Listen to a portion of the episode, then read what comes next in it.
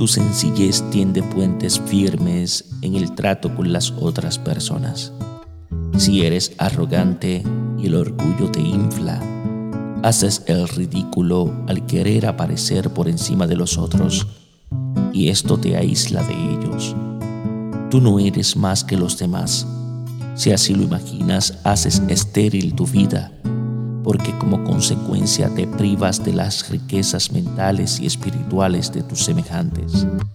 Quien sufre de egolatría cava un pozo profundo en el que se hunde en un aislamiento total. La soberbia no es grandeza, sino hinchazón. Quien está hinchado parece grande, pero no está sano. Dios os bendiga en sabiduría y en santidad.